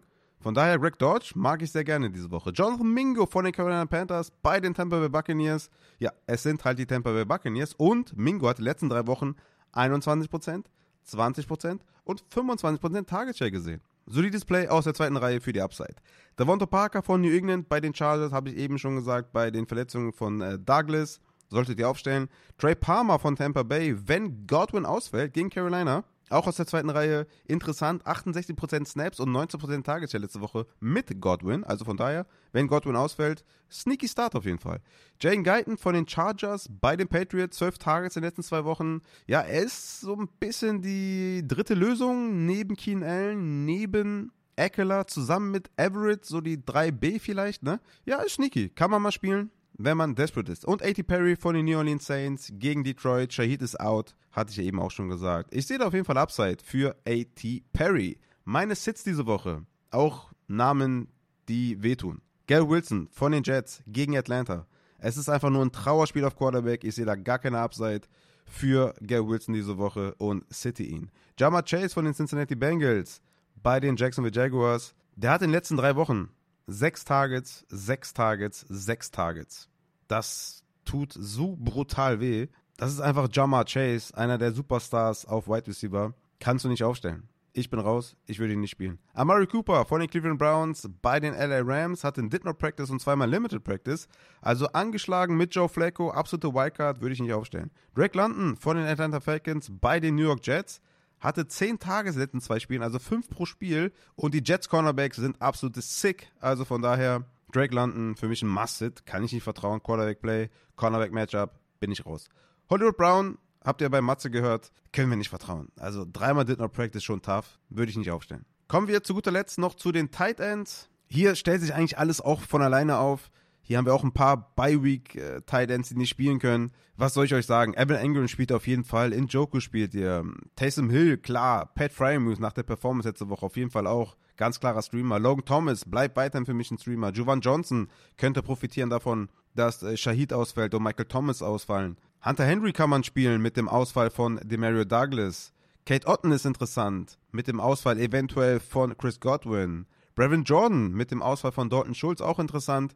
Sitten würde ich allerdings diese Woche auf Titan Kyle Pitts und Jonas Smith gegen die Jets. Toughes Matchup auf jeden Fall. Tyler Higby hat ein schweres Matchup gegen Cleveland und Tucker Craft hat ein schweres Matchup gegen KC. Ansonsten, wie gesagt, finde ich da die Top 14 Tight Ends alle auf jeden Fall nice und würde auf jeden Fall von Pat Fryermuth bis Kate Otten alle streamen und das sind halt, ja, Pat Fryermuth, Logan Thomas, Jovan Johnson, Hunter Henry und Kate Otten bzw. Brevin Jordan noch mit drin. Kommen wir damit dann noch zu den Upside Transactions aus Woche 12. Leider ohne Trades, äh, weil die gute Schäfer mir das schon am Dienstag, glaube ich, zugeschickt hat. Aber ein paar Nuggets habe ich trotzdem für euch. Und zwar hatten wir einige GMs, die letzte Woche folgende Spieler gesittet haben. CJ Stroud und Kyron Williams waren teilweise auf euren Bänken. Wie kann das sein? Bitte stellt Stroud auf, bitte stellt Kyron Williams auf. Der höchste Scorer an diesem Spieltag war Toffel, der gute Toffel mit 163 Punkten. Sehr, sehr nice auf jeden Fall. Hatte Prescott drin, Kyron Williams drin, Bijan Evans. Die haben alle richtig ordentlich reingeknallt. Richtig geil. Der Low Scorer mit 61 Punkten war Nico 49ers. Nico, Junge, was machst du denn da? Also die, die Höchstscorer und Lowscorer, die müssen natürlich reinnehmen. Toffel und Nico 49ers müssen genannt werden. Ansonsten haben wir hier nicht so viel zu sagen bei den Afterboard Transactions. Und damit kommen wir zum letzten Teil dieser Folge und gehen zum German Charity Bowl Powered by. Was das ist, müsst ihr unbedingt abchecken. Jetzt mit dem Björn. Gönnt euch das und ich würde mich an dieser Stelle dann auch von, von, äh, von euch verabschieden, weil ich bin dann auch raus.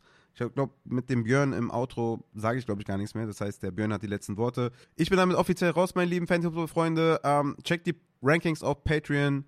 Lasst mir gerne Feedback da. Ich habe auch wieder den Kommentar auf Spotify gelesen vom Tommy, glaube ich, war es. Vielen Dank, Tommy, für deinen äh, Kommentar. Und ja, in diesem Sinne bin ich raus. Hört auf jeden Fall noch bis zum Ende mit dem äh, Björn die Infos zum Powered by German Charity Bowl. Viel Spaß dabei. Dann äh, kommen wir zum German Charity Bowl, ja, die auch jetzt gerade tatsächlich in den Finalligen sind. Da ist jetzt heiß, die heiße Phase beginnt da und die, ich habe gesehen auf Twitter oder auf X, gebt gerade bekannt, an wen die Spendengelder gehen. Und da wurde auch einmal schon äh, der Tierschutzverein von mir und meiner Frau Save a Dog Germany genannt. Also vielen Dank an diejenigen, die da uns, an uns denken. Das ist auf jeden Fall mega, mega cool. Und ja, zu Gast ist der Hans-Peter Ording, äh, aka Björn oder Björn aka Hans-Peter, ich weiß es nicht. Womit du gesprochen. Hallo auf jeden Fall. Schön, dass du da bist. Es gibt ja einen besonderen Grund, warum du hier bist. Ähm, die, ihr habt eine neue Kategorie oder ein, ein, neues Feature und zwar Powered by German Charity Bowl. Darüber wollen wir mal kurz sprechen, was das ist, was ihr euch dabei gedacht habt und was die Vorteile, Nachteile sind vielleicht und wie man da teilnehmen kann. Aber ja, erstmal schön, dass du da bist. Vielleicht nochmal eine kurze Vorstellung, wer du bist. Und ähm, bist du eigentlich selber im German Charity Bowl in der Finalliga dabei? Um Gottes Willen, nein. Ich bin ja äh, Mitgründer vom German Charity Bowl. Also Darfst erstmal, du nicht mitspielen? Ich darf, äh, wahrscheinlich durfte ich sogar irgendwie, aber wir haben für uns so die, die Gentleman's Agreement getroffen, dass wir nicht mitspielen. Okay. Äh, also ich, ich glaube, wir haben eine Ausnahme gemacht für die Bestball-Ligen, die wir ja auch machen. Da äh, dürfen wir, glaube ich, mitmachen. Ich habe aber auch darauf verzichtet. Ich spende lieber so und bin natürlich auch Fördermitglied. Äh, aber gut, also ja, wir haben jedenfalls Powered by ins Leben gerufen und das ist natürlich auch für Upside eine ganz wichtige Geschichte. Ähm, und das würde ich natürlich gerne vorstellen heute. Ja, mega cool. Da haben wir uns äh, kurz geschlossen, haben oft noch über andere Dinge geredet, wo ich sehr dankbar bin, auf jeden Fall dir. Und ja, deswegen, Powered by, was hat es damit auf sich, wenn man auf germancharitybowl.de geht und da gibt es oben einen Reiter, Powered by, was ist das, was kann man da machen? Genau, was kann man da machen? Also zunächst mal kann man da ähm, für eine Organisation spenden, in den Pot von einer Organisation. Ich fange mal ganz vorne an mit einem Beispiel. Äh, das erklärt dann auch, wie wir darauf gekommen sind. Wir haben seit zwei Jahren eine Riesenunterstützung von den Packers Germany und die als Verein haben bei uns immer schon einen sehr, sehr hohen Betrag gespendet. Wir waren da immer so ein bisschen im Zwiespalt, weil wir das natürlich total toll finden, aber gleichzeitig nimmt das natürlich dem Einzelspender ein bisschen den Platz weg. Und das war der Gedanke, wo wir dann hingekommen sind, wo wir gesagt haben, das muss ein bisschen anders werden. Also haben wir neu eingeführt eine Powered by Liga. Das wird 2024 das erste Mal starten. Das wird eine zwölfte German Charity Bowl Liga sein.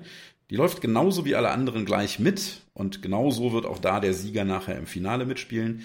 Aber in dieser Liga spielen Abgesandte von Podcasts, von Fanclubs, von Organisationen im Allgemeinen mit. Das ist so im Wesentlichen das Konzept. Und ja, ich sag mal so, bei Upside haben wir ja auch mit angefangen und da bist du ja auch am Start. Ja, auf jeden Fall. Natürlich, Junge. Also das folgendermaßen geht das. Also ihr könnt dann bei germancharitybowl.de auf die Seite gehen, Powered by gehen und dann könnt ihr bei Wähle dein Projekt Upside auswählen oder die Packers Germany oder Mike's in Motion oder die German Seahawkers, was auch immer ihr möchtet und könnt dann da in den Topf einzahlen, wenn ihr zum Beispiel sagt, okay, weiß nicht, ich habe vielleicht nicht so viel Geld übrig, ich mache einfach einen Euro rein, zwei, drei oder sowas. Und dann wird da ein Pot gesammelt von der Organisation und am Ende wählt dann ja das Oberhaupt der Organisation oder wenn es eine demokratische Vereinigung ist, nicht so wie Upside hier ist natürlich Diktatur am Start, ähm, dann wählt der oder diejenigen wählen dann halt jemanden aus, der dann in dieser Powered by Liga mitspielt für den German Charity Bowl in der neuen dazu gewonnenen Liga. Und ja, das gibt euch natürlich eine Möglichkeit, da für Upside mitzumachen. Und das ist natürlich mega geil. Ich hatte mir auch schon überlegt, wie man dann diesen Platz füllen könnte. Zum Beispiel könnte man das machen mit dem Upside Bowl Gewinner, mit dem ja, Gewinner aus der Hörerliga zum Beispiel. Obwohl, da bin ich ganz gut unterwegs, vielleicht bin ich das dann selber. das ein bisschen auch das kannst du natürlich dann machen. auch das kann ich natürlich machen. So drei, vier Mal einfach im German Charity Bowl mitmachen, wenn man irgendwie in die Finalliga kommt. Ja, genau. Also es ist echt eine coole Möglichkeit. Was habt ihr euch denn äh, dabei gedacht eigentlich am Anfang, wo ihr das gemacht habt? Und was sind da so die Vor- und Nachteile, wenn man da mitmacht oder wenn man da nicht mitmacht? Ja, wie gesagt, also der Gedanke war natürlich, dass wir möglichst wenig Plätze äh, von den Einzelspendern wegnehmen wollen. Ähm, mhm. Aber das ergibt natürlich dann jetzt auch Möglichkeiten. Ne? Wir, wir können jetzt zum Beispiel sagen, die Leute, die gar keinen Bock auf Fantasy Football selber spielen haben, aber Upside gerne hören, können natürlich auch sagen, hey, komm, drei Euro habe ich für sowas Cooles übrig. Äh, mhm. Das war vorher nicht der Fall. Äh, kriegst du nachher aus Versehen noch einen Fantasy-Platz und das will der eine oder andere vielleicht gar nicht. Ne? und äh, ich sag mal so, wir haben ja bei uns auch immer das Konzept gehabt, ähm, je höher die Spende, desto höher die Wahrscheinlichkeit. Das heißt also, eine niedrigere Spende kann halt auch dazu führen, dass du keinen Platz kriegst. Jetzt reicht im Prinzip ein Euro, den du reinschmeißt. Wenn du dann Upside Bowl oder was gewinnst, dann hast du den Platz trotzdem. Das ist natürlich mhm. ein Riesenvorteil. Was wir auch noch gesagt haben, ist, das kann nicht alles sein. Wir haben auch noch gesagt, je nachdem, wie hoch das Gesamtspendenvolumen dann einer Organisation ist, äh, also wenn ihr jetzt in den Upside-Pod richtig schön viel einbezahlt, dann schmeißen wir auch noch gestaffelt unterschiedlich viel von unserem Merch mit rein, mm. den du dann, Raphael, auch noch verteilen darfst. Ja, für mich selber, ne? Das ja, war sicher, ja Grund, klar, auf jeden ich, Fall. das war ja ein Grund, warum ich bei der Baseball-Liga mitgemacht habe, um da so, so ein Merch abzuschrauben, aber es hat nicht so gut funktioniert. Nee, klar, das verteile ich dann gerne unter der Community. Richtig, richtig cool. Auch eine geile Idee. Aber man weiß jetzt nicht, wo die Staffelung beginnt, ne? Nee, das haben wir noch nicht das ganz festgelegt. Wir wollen natürlich jetzt erstmal abwarten, wie gut das einschlägt. Und äh, ja, also wir sind natürlich ein eingetragener Verein, müssen da immer auch so ein paar äh, fiskalische Dinge berücksichtigen. Das heißt also, äh, wir dürfen natürlich auf gar keinen Fall jetzt ein Hoodie für 50 Euro rausgeben, wenn nur 30 Euro Spenden reingehen. Es muss schon, mm. muss schon mehr reinkommen. Aber äh, ich bin sicher, die Community lässt sich da auch wieder nicht lumpen. Ja, der gute alte Fiskaltaxameter im Taxi. Hat auch einiges kaputt gemacht, muss man sagen. Ja, das glaube ich gerne, das glaube ich gerne. Aber das ist vielleicht ein, an einer anderen Stelle ein Podcast-Thema. Ja, okay, mein Lieber. Dann gibt's noch irgendwas, was du, was du loswerden willst zu dem Projekt? Gibt's noch irgendwas, was wir nicht erklärt haben? Also vielleicht nochmal zur Klarstellung. Wenn ihr dort ähm, Upside Fantasy auswählt als Projekt, dann spendet ihr in den Top von Upside Fantasy. Ihr macht dann selber automatisch nicht mit, es sei denn, ich wähle dich dann zufällig aus und du kannst dann mitmachen. Aber für eure eigene quasi Bewerbung macht ihr das dann ohne dieses Powered By. Das ist nochmal ganz wichtig. Und diese genau. Powered By ist dann nochmal eine extra Liga. Und ansonsten, mein Lieber, gibt es noch irgendwas hinzuzufügen? Ja, also es ist halt ganz wichtig, momentan kann man sich eigentlich noch nicht für die Liga 24 ja. bewerben. Das genau. geht nicht für die Einzelplätze, aber das Powered by gilt halt schon für 2024. Ne? Also wir sammeln ab jetzt in den Pötten. Ähm, das wird dann auch so lange gesammelt, wie die Anmeldephase für 2024 normalerweise läuft. Also irgendwas so Richtung Mitte, Ende August machen wir die normale Anmeldephase dann wieder zu. Da endet dann auch das Powered by und was bis dahin reinkommt, ja, das entscheidet dann über wer kriegt einen Platz, über wie viel Merch mhm. gibt's und so weiter. Ansonsten okay, cool. brauche ich nicht mehr viel sagen. Ich weiß, dass ich mich auf euch alle verlassen kann. Ihr habt letztes Jahr gespendet, ihr habt vorletztes Jahr gespendet. Ich glaube, hier werden wir auch einiges auf die Beine stellen. Ich habe mega Bock und freue mich. Ja, cool. Tatsächlich hat sich bei mir noch eine Frage eingeschlichen. Und zwar habe ich mir gerade die Frage gestellt, wenn jetzt hier so 20 Organisationen mitmachen, ne? Also mhm. als Projekt auswählbar, kommen dann nur die rein, die, die zwölfthöchste, den zwölfthöchsten Pot haben? Ja, im Prinzip ist das so gedacht. Aber wir haben natürlich wie immer auch Backup-Lösungen in unserem Köcher. Wir wollen natürlich möglichst keinen ausschließen. Ähm, du hast ja eben schon gemerkt, wir hatten letztes Jahr elf Ligen für eine Zwölfer Finalliga. Jetzt haben wir 11 plus 1 für eine 14er Finalliga. Da ist also theoretisch sogar noch Platz für eine zweite Powered by Liga. Also wenn ihr irgendwie einen Fanclub habt oder irgendeine andere Organisation, die Bock hat hier mitzumachen, dann schreibt uns. Auf der GermanCharityBowl.de Seite kann man auch unsere Kontaktdaten abfragen und sich für Powered by dann auch bei uns melden. Ja, und wenn ihr eine Organisation habt, die da auch irgendwie Bock drauf hat, dann let's go. Was hätte es für ein besseres Outro geben können? Na? Sehr schön. Sag mal ehrlich. Ja, hast du recht. Wie perfekt war recht. das? Sehr schön. okay. Ja, dann macht auf jeden Fall mit, wenn ihr selber eine Organisation seid, wenn ihr einen Podcast habt, egal wie groß oder klein der ist, wenn ihr einen Verein habt, gerade auch, ne, glaube ich, jeder Verein, äh, den es so gibt, kann damit natürlich mitmachen oder ein Footballverein, was auch immer. Gerne dann dich am besten anschreiben oder auf der Seite German Charity Bowl? Wie hättest du es am liebsten? Oh, das ist eigentlich egal. Ihr könnt äh, björn.mai at germancharitybowl.de anschreiben, aber es gibt auch eine powered by at germancharitybowl.de Adresse. Äh, ihr könnt mich auch auf Twitter äh, at björnmai78 äh, anschreiben. Also im Prinzip, wo ihr mich findet, könnt ihr mich auch einfach anhauen. Okay, alles klar. Dann würde ich sagen, ich hau alle Links, die du mir gleich schickst, in die Show Notes und dann könnt ihr da mitmachen und das abchecken. Und ich danke dir vielmals, dass du gekommen bist. Ja, ich danke, dass ich wieder mal kommen durfte. Es war mir ein großes Fest. Äh, und ja, erstmal wünsche ich euch allen viel Erfolg bei den letzten Wochen im Fantasy Football.